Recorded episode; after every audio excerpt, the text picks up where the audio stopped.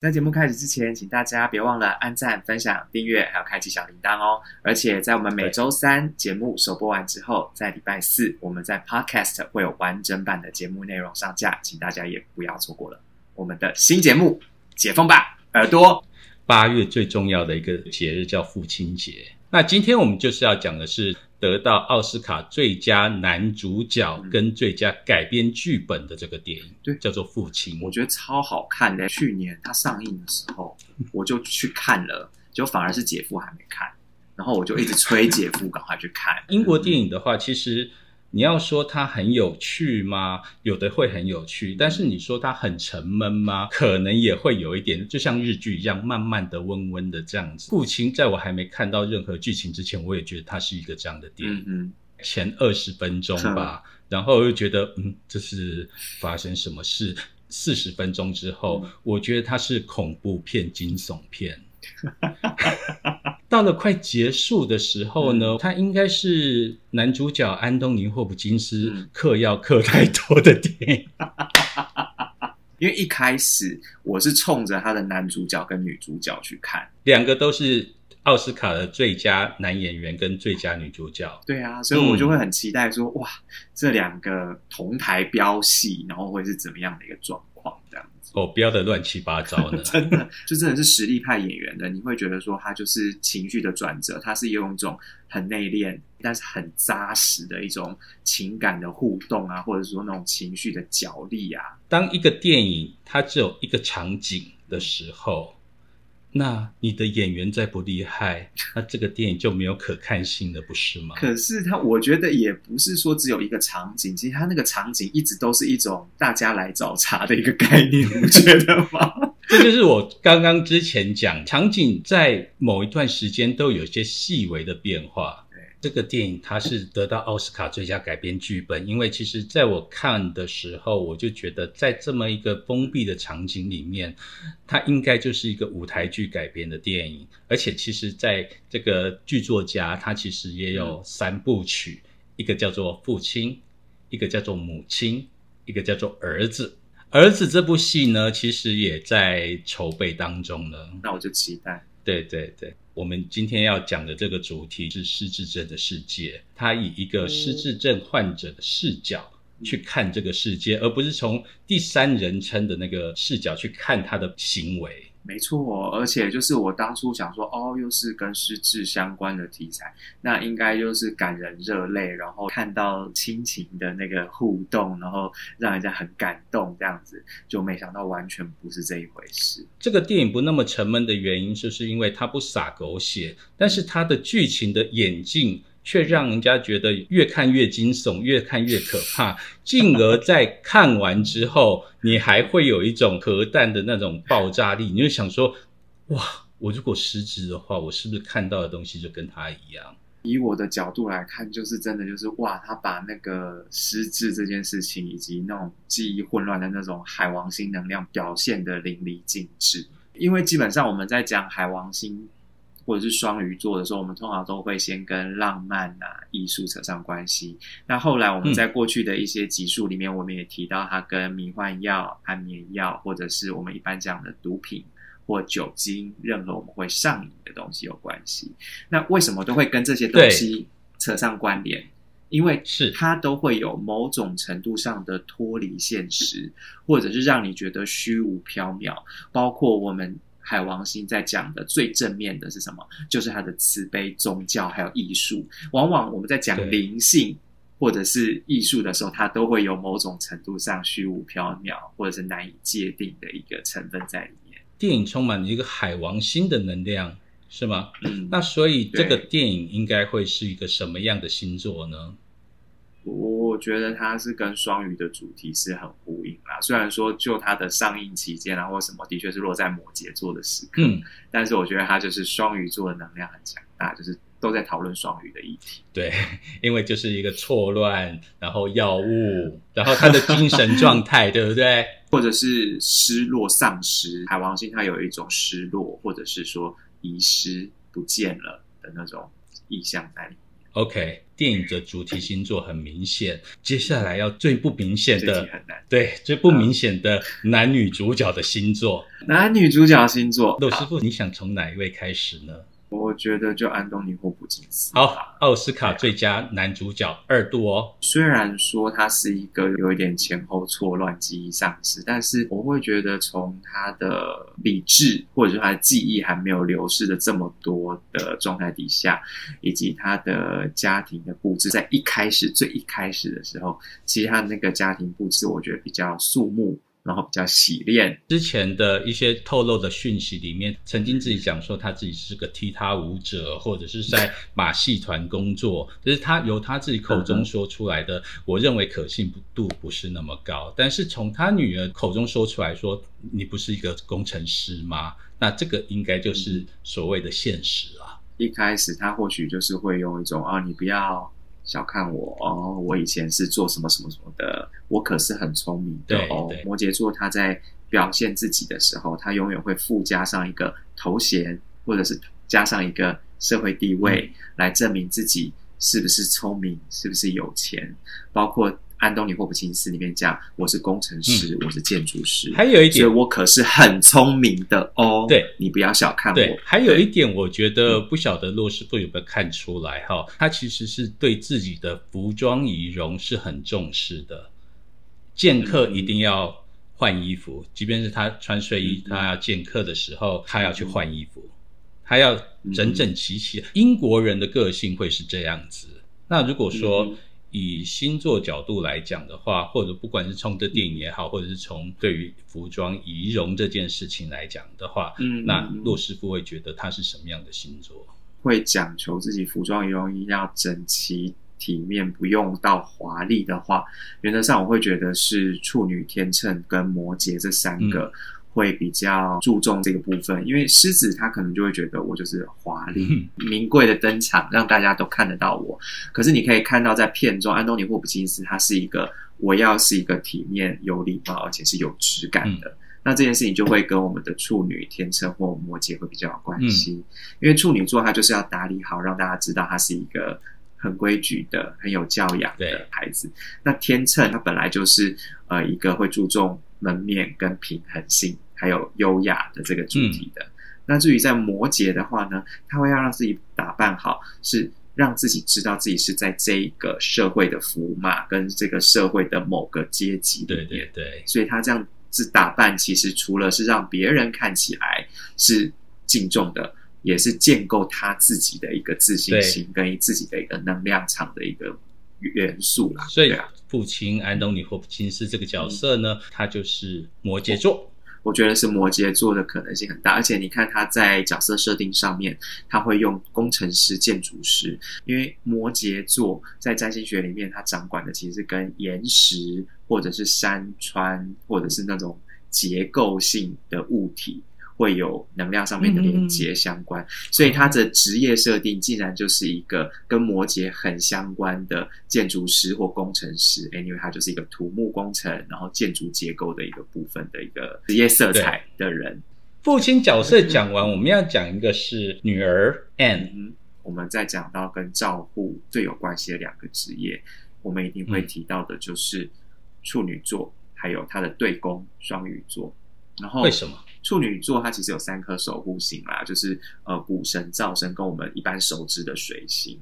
那只是说在谷神跟灶神里面呢，我们会看到比较多的是呃都是一个照料者，因为谷神星是谁？是春神，也就是我们的明后那个波塞芬尼的妈妈嘛，所以她是一个妈妈的一个照照顾者的角色。然后嗯谷物又是一个让大家都能够吃得饱、穿得暖的一个重要的来源。然后再来灶神星，灶神星是呃宙斯的姐姐，然后她呢是负责什么灶神，就是关炉火火生命之火，所以就变成说、嗯、哦，人要吃饱穿暖，所以都是一个人你要活下来最基本的东西，所以也是一个手做的，你必须要去做才能够活下来，你必须要吃东西，你必须要去生火，你才能够活下来的一个能量。所以就是说，处女座他为什么在他的工作表现上，他会非常的在意他工作的表现，因为对他来说，这个就是他价值的存在，他星座能量价值的存在。然后他就会觉得说，他透过这个实作，透过去教育、栽培，或者是去照顾，而展现他的星座能量的特质。所以 N 可能会是处女座。我们在这里面看到很大量的处女，那当然也看到很大量的双鱼的那个同情、失落跟悲悯的这个部分。因为我们讲到就是在照顾里面，除了我们刚刚讲处女以外，我们另外一边讲到另外一个很适合当照顾者的星座，我们往往也会提到双鱼。因为双鱼他很能够感同身受对方的痛苦，所以他在这方面他可以有比别的星座有更多的耐心或者细心去面对这种穷苦的人，或者是说老年者、失意者。所以你会看到很多的宗教家也会跟双鱼的这个能量扯上关系。如果大家以后要找。看护或照护的话，请找双鱼座跟处女座哦，是可以，但是也要看实际上的星盘，因为如果说当这个处女座它本身星盘中很多克相。或者是说，他跟他要照顾的那个人的合盘里面有某种程度上面的克相的时候，这个处女看护可能会对这个受照顾的人可能会有比较多的负面的状况产生。这个有关于失智症这个电影啊，在这里呢，杰夫推荐大家看几部，我觉得非常感人。朱利安·摩尔的那个《我想念我自己》，嗯嗯，然后还有一部日片，渡边谦演的《明日的记忆》。他也是把一个初患失智症状况演得非常非常的惊人，还有科林佛斯跟那个 Stanley Kuch，就是 Prada 恶魔的那个光头助理，对对对，那他们两个演的是一对的同志情侣，一个得了失智症之后，他去照顾他的故事，我觉得应该也是还蛮感人的啊，我也想来看看。但你看完，我们再来聊。不是因为我我喜欢那个光头的那个演员。因为我看过他很多戏，我觉得还还不错。对对对，他跟我们上次讲的急速引爆的赵宇正一样，他就是绝佳的绿叶，而且存在感十足。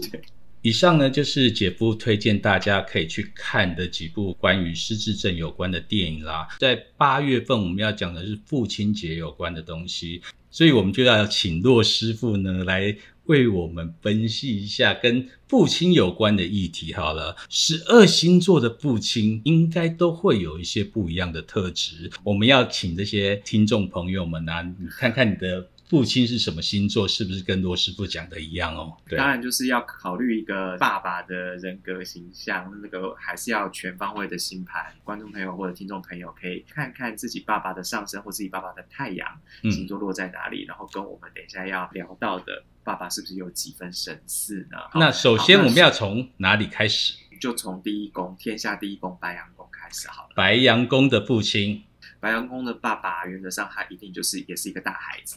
而且就是他正义感十足，所以孩子被欺负，他会第一个拎着孩子到学校去理 理论的爸爸啊。但是也有可能他会比较没有耐心，或者是脾气比较火爆，然后面对自己的孩子就是比较。没有精神或者是比较扭捏的时候，他也会有一点不开心。如果小孩子没事就算了，那如果在学校有事，他一定第一个冲去理论。就正义感十足啊！对啊，我对别人正义感都十足，对自己孩子一定也要正义感十足才行。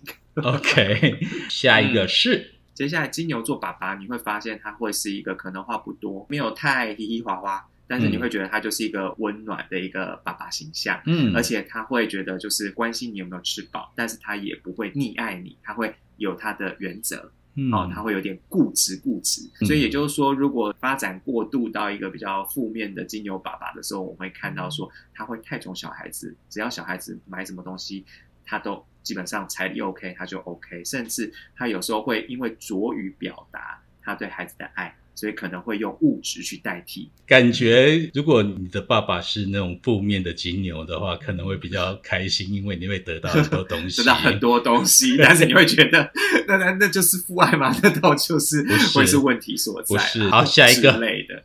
好，那双子爸爸的话，绝对又是另外一个孩子，而且一天到晚就是很重视跟小孩子对话。所以像如果他生了一个什么巨蟹宝宝，或者是什么比较难讲话的那个宝宝的时候，那个爸爸就会比较就是。子要一直鼓励他，然后小孩子就会被逼的说：“哇，我要讲什么？我不知道讲什么啊。”那当然，双子爸爸他也会要求，就是自己的孩子能够哎多接触一些东西啊，多看一些东西，尝试新的东西。对，那但是如果说今天的这个负面的双子爸爸，他要展现他负面双子能量的时候，可能就会让他的老婆或者是妈妈很头痛，因为他很可能就是 定了规矩，就自己跟小孩一起犯错，甚至有时候外面有更多好玩的局的时候，就把小孩子留在家里了，也说不定。不知道你的双子父亲是哪一种呢？好那接下来是巨蟹爸爸，巨蟹，那巨蟹爸爸，对，一般我们就是想到在。未婚前，我们就知道，就是巨蟹就是个爱家好男人，对，所以巨蟹爸爸一定也就是很悉心照顾，而且往往就是很重视什么家庭的氛围。康乐鼓掌。他不到康乐鼓掌，他可能就是会觉得说，我们大家是一家人，所以我们要很和谐啦。所以如果说巨蟹爸爸遇到那种家庭上比较有问题、有状况的这种家庭氛围的时候，那个巨蟹爸爸会很为难，然后他就会变得很纠结。所以也就是说，当讲到是负面的巨蟹爸爸的时候，他反而会有一种。阴郁或忧郁的那种爸爸的形象出现，因为他不知道该怎么办，或者是他没有办法好好的展现他的父爱的时候，他就会让人家觉得啊，这个有点无可奈何、无能为力的那种阴郁纠结的那种感觉。正面的话，当然就是我们刚刚讲的嘛，就是他可能会呃自己甚至自己下厨也有可能哦，或者是说跟小朋友们一起呃去打理家里啊，或者是说呃很在意小孩子，就是一个慈父的形象，这样感觉上他。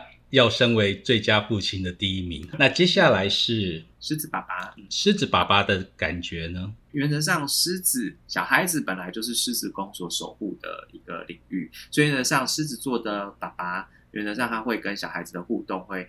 呃，比较热络，而且比较自然哦，真的。对，而且他也很重视小孩子要学一些才华，而且就是他会以小孩子为荣，这是比较正面的。嗯，但是如果当他变得比较负面一点的时候，你就会看到这个狮子爸爸把自己的小孩子很容易当成一个勋章或者是装饰品。小孩子去学才艺，一定就是要让大家觉得拍拍手，然后而且一定要把小孩子打扮的，就是一出场就是非常的亮眼的，要占 C 位就对了。对，然后而且甚至有一些狮子爸爸他会希望自己的孩子去承接自己的那个梦想，或者是自己没有完成的一些事情。那狮子爸爸会让他的儿子继承家业之类的吗？他会希望自己的孩子继承家业。嗯哼，接下来就是处女座喽。处女爸爸，嗯。哦，龟毛吧？对，那是他在负面的时候很容易会变成一个很挑剔的爸爸。那好处呢？好处的话，你会看到就是这个处女爸爸，他一定是中规中矩的，而且是很负责任，然后很多事情他会很要求细节，但是不会让你觉得不舒服。但是该要求的，他会跟你讲道理，而且他表达方式很清楚，你会把那个框线帮你先架好，然后你只要乖乖在里面写字，这样用道理跟你讲就对了。对啊，可能也是因为这样子，所以其实很多小朋友他在面对他的处女双亲的时候，他可能就会觉得我很爱我的双亲，但是我很怕做错，做的不够好，嗯，而跟他的双亲会有某种程度上面的小小距离，不到摩擦，但是就是说，哎，我很爱你，但是我会觉得我怕我做的不够好，所以在父母面前还是会有一点战战兢兢。好。天秤的爸爸又是怎么样呢？天秤爸爸跟处女爸爸某些程度上有点像，他会要求就是说，哦，你要守规矩，然后你做事要有一些分寸。但天秤爸爸更多的他会希望你是有教养，而且你是有优雅跟美感这个部分在里面。嗯，就有时候就是他会比较注重一些美学，或者是说一些在人与人互动上面的沟通。会带你去美术馆、博物馆，会带你去看演唱会的吧？之类的，然后他也跟双子爸爸一样，很注重跟孩子们的互动，但是他会用一种更理性的方式，然后比较重思辨吧，而不是就是跟小孩子聊天瞎聊。那缺点呢？哦，虽然我们说天秤爸爸算是明理的爸爸，但是如果当他负面的时候呢，就会是很多孩子们眼中的假民主爸爸代表。他会你要好好说清楚，就是他会跟你讲说，哦，学生谈感情没有问题啊，你只要功课表现好，你就可以去交个女朋友或什么。但是当你真的交女朋友，他又说，真的觉得你现在功课真的表现的很好吗？然后你会发现说，他其实更不想让你交女朋友，只是他会想到任何的旁敲侧击、很不直接的方式，让你去说，好了，我现在交女朋友可能不适合之类的。不晓得观众或听众，你的天秤爸爸是不是这样子的人啊？接下来，我觉得天蝎座爸爸应在洛师傅嘴巴里面不会有什么好话吧？天蝎座爸爸他其实对孩子是有很深刻的爱。也算是一个很严格的爸爸，没错。但是他就是对孩子细心照顾是很深，因为其实我们之前有提到，就是天蝎座他对于那种血族，就是有血缘关系，或者是说有这种切不断关系的的人事物，他会非常的有某种程度上执着。对，所以就是说他对孩子是非常的用心栽培，而且呃也非常的严格。天蝎爸爸在平常时候反而比较没有我们的那种严父的那种形象，但是他很可能会有。笑里藏刀的笑面虎的爸爸形象，他可能就是一个笑。或者是一个眼神，那个孩子就会知道发生什么事情。对，那当然就是我觉得他负面负面的一个情况底下，当然就是好的是笑面虎嘛。但是当他过度的时候，就会变成是一种对孩子的操控或者是执着。有时候如果说这个爸爸他本身的负面能量比较强的时候，那个孩子他会感受到某些程度上面的负面能量，但是又说不清，可能他会觉得这个爸爸让他觉得。不知道怎么样面对。对，那接下来应该就是射手座乐天呀，射手爸爸就是我们十二星座爸爸里面最著名的 放任主义者。原则上，他就是会觉得要让孩子，就是要相信孩子，然后跟孩子就是能够去一起探索这个世界，让孩子能够自在的做自己，然后能够开心乐天这样子。对，但是如果到负面的时候，也是很多就是射手爸爸。可能会面临到，就是他教孩子就是一种太过于自由，他会有一点像双子爸爸那样子，就是很自由、很放任。可是他也没有特别要跟小孩子多说话，因为小孩今天不说话，嗯，没关系啊，你就自己在那边好好玩，反正有呼吸就好了。而且射手爸爸他也很粗心大意，孩子丢了也不知道在哪里就对了。所以这样子的话，你的父亲是射手座的话，你可能会觉得，哎，自由归自由，但是。自己本身，他如果自己不自己管理好的话，也有可能会变成一个比较负面的人，对不对？今天射手座的放任主义到底对孩子好还是不好？其实有时候很听天由命，就是从孩子本身的星盘，或者是说孩子他出生的这个流年的这个后几年这个运势，对于孩子人格养成有没有正面影响？其实这个影响会非常大。对。那接下来就是摩羯爸爸，太阳摩羯，他本身跟父亲的关系就比较严肃，所以他投射到今天跟他的孩子相处的时候，这个严肃感将也会持续。摩羯座就是我们的中规中矩的爸爸刻板的一个印象的代表。有中规中矩，然后而且你要考好成绩，然后你要有某种程度的社会地位，然后你要赚多少钱，这样才是所谓的乖孩子。而且摩羯爸爸很重视孩子听不听话这件事情。负面呢？负面的话，他就会比较权威，因为他不知道怎么表现爱，他不知道怎么样跟你玩闹，他没有办法跟你好好的沟通的时候，他只能用权威压你，然后倚老卖老压你，然后或者是甚至就是看重事业大于对孩子。对，所以很多摩羯爸爸为了冲事业，或者是为了什么而忽略了孩子的感受。不晓得如果你的父亲是摩羯座，是不是跟罗师傅讲的一样呢？那接下来我们要讲的就是。宝瓶座的爸爸，宝瓶座爸爸绝对就是一个，也是跟射手爸爸很类似哦，重视孩子的自由度，然后还有孩子自己的独立性，而且他会用一种非典型爸爸的一个 相处跟孩子的相处方式，所以你你不要期待就是看到一个就是要小孩子就是听这个，然后跟那个，然后呃乖乖听话的一个爸爸。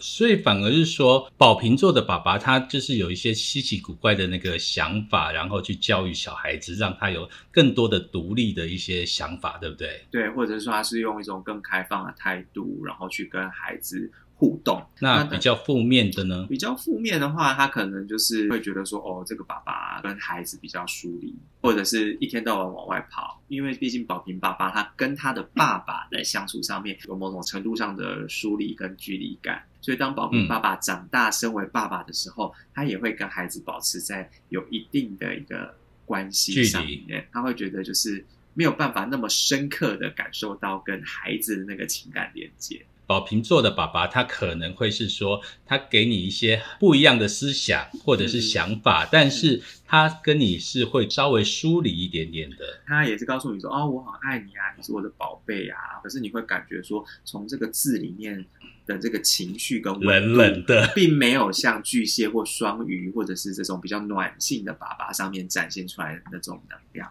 来的多啦。那最后我们要讲的是粉红色的爸爸，双鱼爸爸。哈，双鱼爸爸就是我们就是著名的，就是你知道，就是孝子，孝子型爸爸，就是他非常的仁慈体贴，然后呢，会为了孩子就是做牛做马，做任何事情，就是宠孩子、溺爱孩子。哈，但是就是他到了一个极限的时候，他就是会过分溺爱，而且就是会导致就是说小孩子就等于说啊，我什么都不用做啊，反正我爸妈帮我打点好了。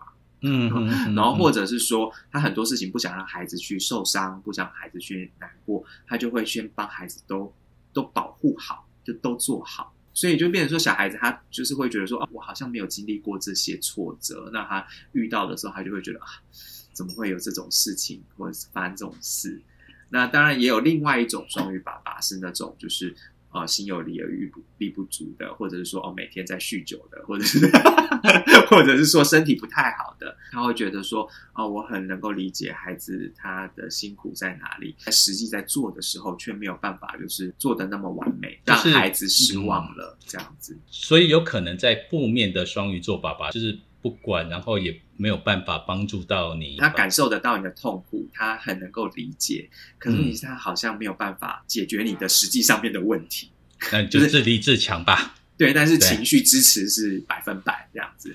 所以刚听骆师傅讲的十二星座的爸爸之后呢，你可以融合一下他的上升跟太阳星座一起来比较一下。呃，看骆师傅说的跟你爸爸是不是？有几分像呢？对啊，而且甚至我也相信啦，就是依据刚才我们这边闲聊的部分，捏起来你发现哇，还是不像你爸爸的时候，怎么办呢？欢迎来跟我预约，我们来看一下你爸爸的盘。好啊，好啊，好啊，好，对对对对对对对对，好啊，那个弱势部的资讯都会在我们的那个下面，或者是扫 Q R code 都可以。好啊，今天这个父亲哈，我们从电影开始讲，然后讲到十二星座的父亲的形象，在节目里面看完之后，其实你如果觉得时间很长，你一样可以在我们的 Podcast 上可以听得到。最完整的节目内容。那洛师傅的部分暂时结束，接下来我们的节目里面要邀请另外一位男神来啊，真的是姐夫的来宾都不得了。对，接下来要来的这一位叫郑南中，他是一个比较年轻的演员，然后成名作叫做《我的老师叫小贺》，他曾经电影《阳光普照》里面也有出现，两场戏。然后我们等一下来跟他聊一聊他的一些小故事。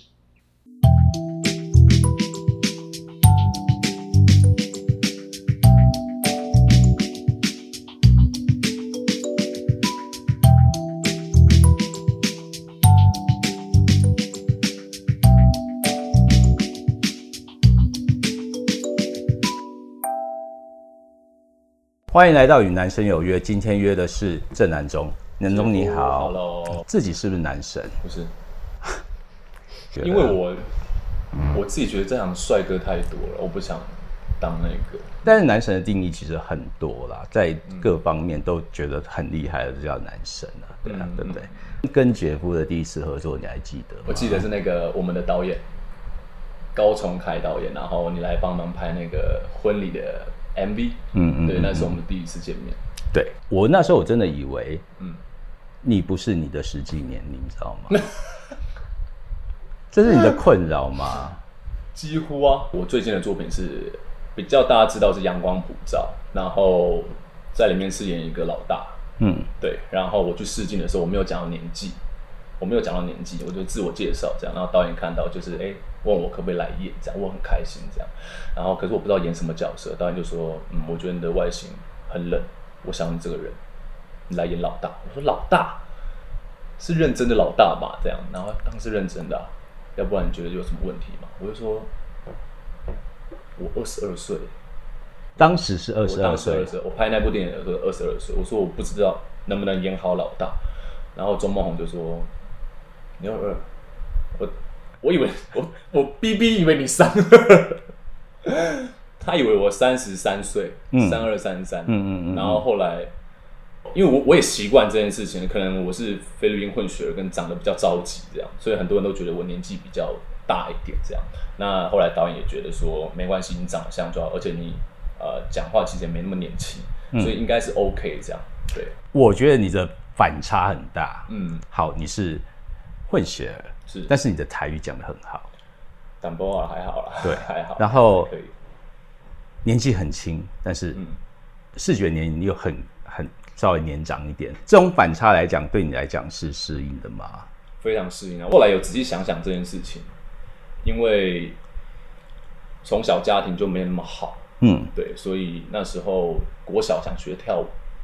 然后妈妈不让我去跳，然后我就选择自己去打工，因为家里也没有钱让我去跳舞，我自己去打工去学跳舞。然后从那时候我才知道钱怎么那么难赚，从那时候就知道钱很难赚这件事情。所以从国小之后，我就我能不跟家人拿钱，我都不拿。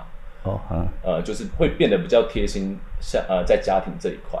然后我觉得家庭影响我蛮多的，让我好像比较早熟一点这样。嗯，菲律宾话也是会吗？这要这样讲好了，因为呃，妈妈来台湾，然后妈妈什么都不会，她第一个会的语言是台语。嗯，她在我们工厂待了一两年，然后所以很会讲台语。我妈从小就一直跟我讲台语，然后直到比较到国小的时候，她才觉得，哎，奇怪，我小孩怎么不会我的母语啊或英文？她跑去报名英文班，可是我那时候非常的叛逆。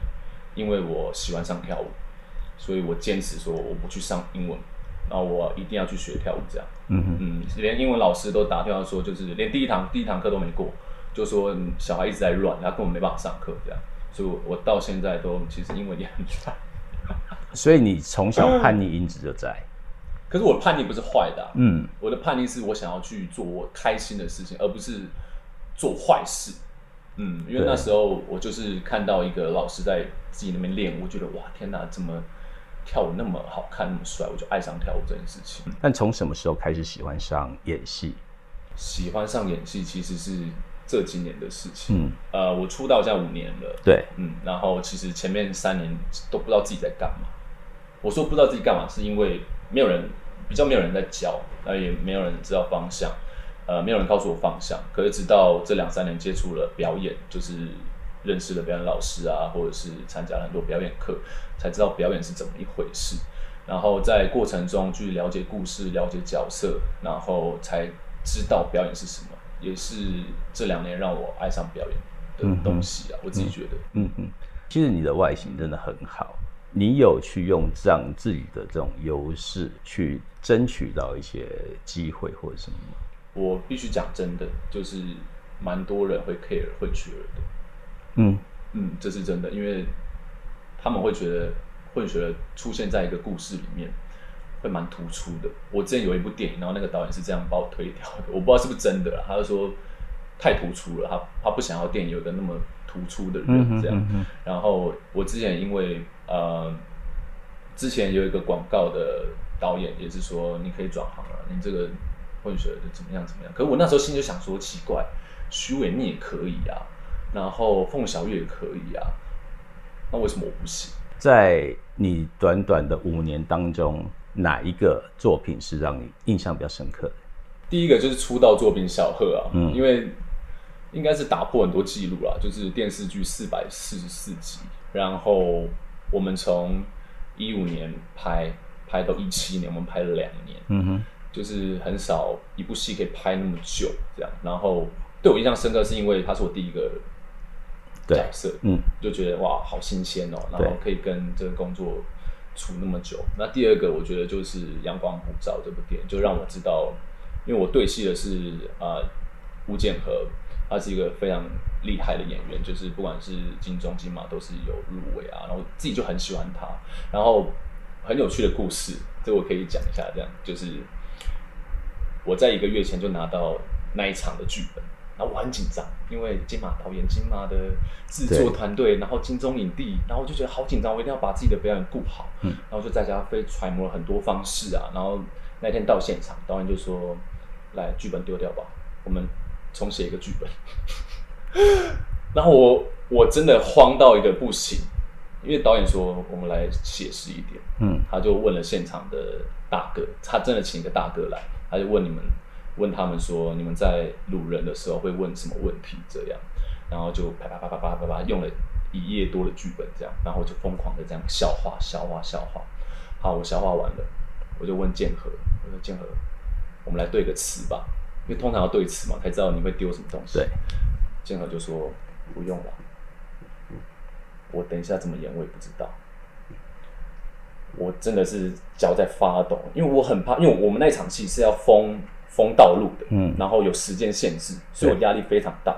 然后有两台机器在拍我，我就很紧张这样。然后可是，一到了现场，坐上车，吴建和的状态让我整个进入到那个角色里面，我觉得真的很很厉害。就是其实你，我蛮想，我后来才知道。他要的东西是什么？就是很当下的东西，嗯，因为他做得到，那他相信我也可以做得到，所以那那时候对我印象最深刻的就是《阳光普照》这一场戏里面，嗯，所以他的表演方式是可能稍微比较即兴，但是在那边你就相信这个人，他在演这个角色的状态之下，他就变成那一个人，但是你还不知道。这是你可能从来没有经历过的一种表演方式嘛，对不对？因为当然，他他说的当下也不是乱丢台词，对，我觉得这个不好，因为你这样跟你对戏的演员如果接不到怎么办？对，可是他还是就是台词都是在哦，可是状态他给你全部，嗯，他他说的当下是那个状态，因为他是被掳掳的那个人，对，所以他很相信当下这个东西，所以就叫我不要紧张，我们就直接来，然后也很幸运，就是其实拍两颗就过了这样，嗯，所以印象真的蛮深刻。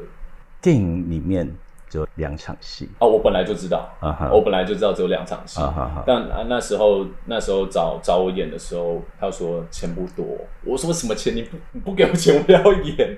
因为周梦红导演是很很难得的机会，这样。或者你就算没有钱，我付钱，我我也想去演，因为我想知道，呃，导演是怎么引导演员啊，或者是引导整个团队进入那进入到那个状态，所以我是很兴奋。所以不管几场戏，或者是。钱很少或者怎么，因为台呃国片预算会比较低一点，但我觉得我超不 care，因为我也因为拍部戏也让别人看到，哎，好像有不同面向的男中。对对，第一次看到你会觉得搞笑，然后在外面就是很活泼，然后对人都是哈啦很多。啊啊啊！是是。事实上的你是这样吗？有个人跟我讲说。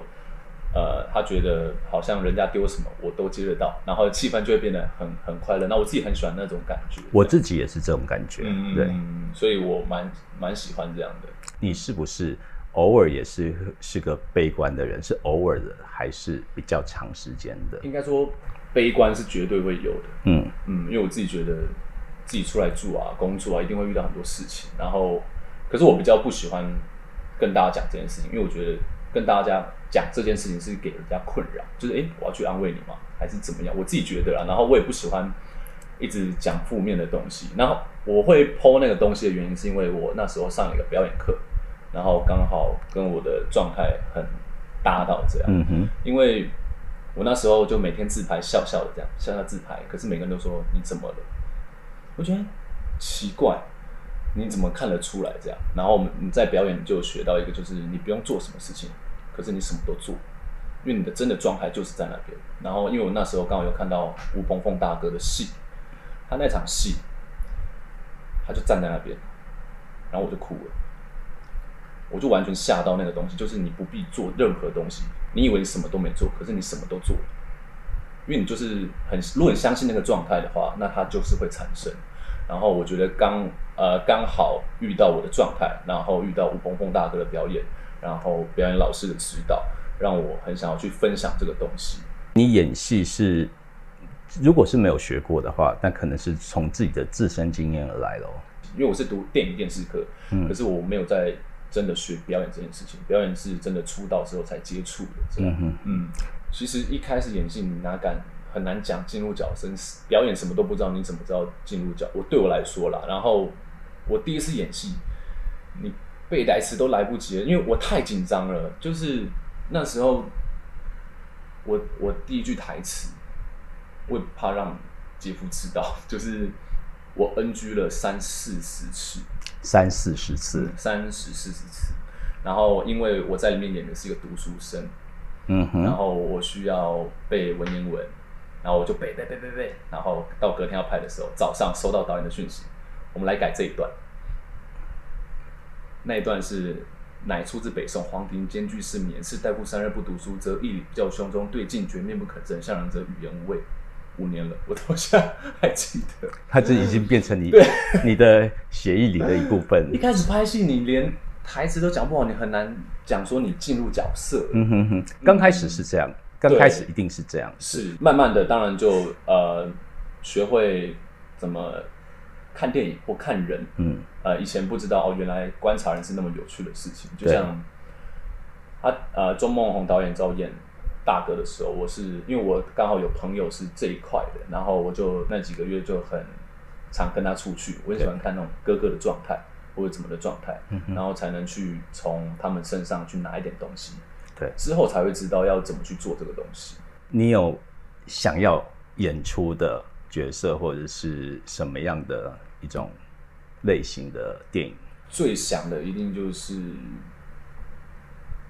神经类杀人之类的，有想过这个，但我一开始最想演的是动作片。动作片，嗯，就是因为以前喜欢看港片，然后就觉得哇，男生拿枪怎么那么好看，或者很帅啊，然后就觉得哇，以前都被那种演员吸住，就觉得以后如果我可以拍陈木胜导演的电影啊，拍动作片，哇，是不是很棒？这样，所以我觉得神经类或者是比较怪里怪气，就是比较特别的。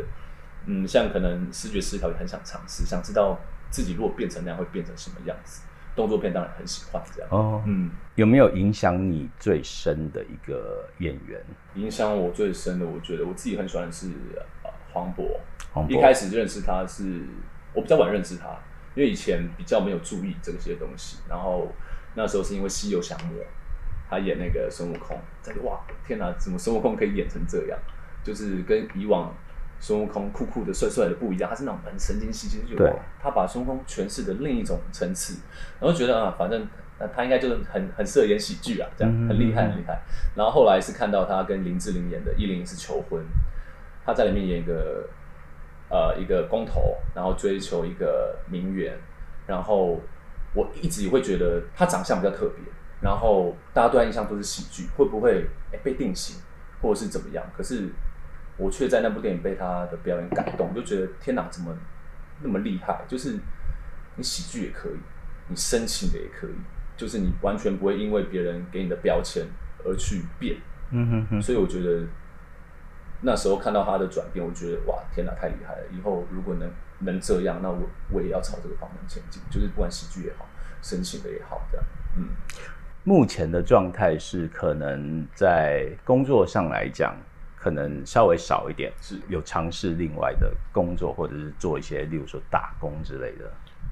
嗯，打工应该是演员基本基 基本应该就是要了。而且我我我一开始是做呃便当店，呃，因为其实很多人比较不清楚演员的工作是，因为演员常常试镜，或者是你想要进修表演，或者是突然要请假，可能一个礼拜要去加一拍戏，所以其实很少工作。会想要让演员去做的，所以我找了非常久，才找到一个刚好正确认的便当店，是水煮餐店。嗯哼，然后我也跟他解释我的职业，他说好，你就来。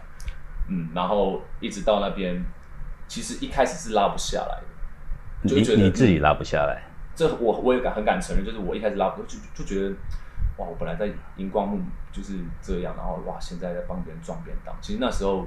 是有熬过差不多几个月才慢慢适应的，然后甚至我到后面接受到的程度是，我跟老板提议我要去摆摊，嗯哼，因为我觉得摆摊可以看到超多人，嗯，但但这个是我偷偷去的，这样，因为我我觉得我一直在店里，我是被封闭住的，我觉得我没有成长，可是那既然我都要去打工，那我为什么不做一点跟演员有相关的事情呢？就是观察人，所以我才去选择，呃，定期去摆摊，看上班族，看任何东西这样。你说你花了一些时间去做调试，嗯，你用什么样的方法？我现在在学会找一件事情的目标，嗯，就是我现在做在做这件事情，我的目标是什么？嗯，因为我觉得一一个表演如果没有目标，他会非常空，你不知道这个演员到底要干嘛。对，所以我现在做每一件事情，生活的时候，我就很享受。哎，我想要干嘛？我准确的目标在哪里？就是慢慢从这边东西找到方向，这样。嗯，你刚刚说认真生活，嗯，也认真恋爱吗？我很认真，在恋爱这一块，我我很认真。嗯哼，即使知道会失去，因为我自己谈恋爱会把它当做他一定会失去，可是我不会因为这样就不爱他。嗯。哦，这是一个很妙的一个观点，因为我觉得一段感情你要走到很后面是很难的一件事情，所以我觉得你自己心理建设要建好，就是这段感情总有一天会结束，就在当下，快开心快乐。没有，就是我谈恋爱之前一定会建设这个东西，要不然我觉得分开太痛苦了。嗯，然后我后来把自己恋爱解读成一个任务，就是这个人是老天爷下来来帮助你成长的。那这个人任务结束了，他就离开了。什么样的原因造成你有这种对于爱情的一个想法？电影，电影，嗯，有一部电影是《真爱每一天》。嗯哼。然后我看完那部电影的感感想是，命运跟运气是不会改变的，可是你当下的信念是可以改变。嗯，因为如果你把它当成一场恋爱，你会觉得你失去了这个女朋友；可是如果你把它当成是一个任务，你会觉得你得到了什么？从上一段感情关系当中，你学到了什么？沟通，沟通，嗯，沟通比什么都太重要了，嗯，而且我觉得很多人觉得包容很好，可我觉得包容不好，沟通比包容更重要，因为你自己想啊，如果你包容，你就一直在变，呃，哎，你你包容你就没变，可是他一直在变，你因为因为你包容他嘛，所以到最后你们的观点会变得很不一样。那我觉得在这场恋爱，我学到的是，你们应该互相沟通，一起成长，而不是你一直让他包容、包容、包容，你一直停在原点，可是他一直在变。嗯，所以我觉得你说在这一场恋爱学到什么？我觉得就是沟通，沟通比什么都太重要了。两个人的一段关系里面，其实两个人都要平等，两个人是一个平等的状态。如果是一个人比较高，一个人比较低，这个天平就不会平衡。对，没错。对，那你是这样子。的状况吗？上段是，嗯嗯嗯嗯嗯，就是我很想跟他讲什么，可是他就很坚持他的东西，然后我就变成说要自己吞吞下去这个东西。但我是一个很能吞的人，可是久了才发现，没有，他其实都在你的身体，你就是你就是会介意。所以沟通，你不去沟通，怎么能成长？也听说你喜欢年纪比你长的，其实也也也没有喜一定喜欢年纪长是。我也不知道为什么就喜欢吸引你的是他的外形还是其他的部分？嗯，你说外形没有，我就是骗人，因为我觉得人都是外貌协会，只是多跟少而已。然后我自己觉得是，我也没仔细想过这个问题，但就是很奇怪，就会喜欢上自己比自己大的，可是没有一定要。嗯，你开始一段感情都预期着它会结束。对，到最后会想走入婚姻的这一块吗？我是会的，但是它可能又会结束，一定会结束啊！你看生老病死，怎么可能不结束？结束这个东西对我来说，它就是一个心理的一个建设。可是我还是会用尽全力去爱他的。嗯哼哼，每一段感情都这样，任何我觉得任何事情都是这样。哦，嗯，你是什么星座？我双鱼座，但是双鱼座其实他有选择性障碍。对。因为我那时候跟我朋友在点餐，我们试镜遇到，然后点餐，两个人点不出来。我说你什么星座？他说双鱼。因为两个都是双，两个都是双鱼，然后我们两个点餐点不出来。在分开的状况之下，通常都是对方还是你提出来？每一任都是对方。对方，我没有主动提分过。嗯，他们给你的理由通常是理由吗？我觉得分手没有理由，对我来说分手没有理由，但是你就默默接受。就是人家都愿意讲这两个字，你强求没有用。嗯嗯，所以是在分手是算干脆，但是又很痛。我自己觉得就时间到了。嗯嗯，因为我觉得我自己认为啊，我觉得没有理由。曾经有几段感情过，到现在前面四段都有两个月一两个月，然后第五段三年。我觉得你只能算只有一段吧，应该算，因为对啊，因为没有磨合过，前面根本没有磨合过啊。怎么能叫我自己觉得不叫感情？因为我每次都跟人家说，你没有交往三个月就是 dating 三个月以上，不能称对方是女朋友或男朋友，对，知道彼此是不是？对对对，所以这算是我觉得算是第一段吧，自己就是我的初恋这样。对对对对对啊，我我我很开心，我那段感情，对哈，我自己很开心，嗯嗯，对。过一阵子之后，有一个新的新的演绎的规划了嘛，对不对？规划嘛，我呃，我自己给新的一年的希望是能做好眼前的事情就好了。眼前的事情就是眼前，不管是表演，或者是工作，或者是这个角色，嗯哼，就是像很多人说，哦，我希望我明年可以红，或者明年有几部戏，但我我自己的期望是我希望我能做好眼前的事情。二十四岁而已，真的是对。下次红的时候再来一次吧，希望可以再来。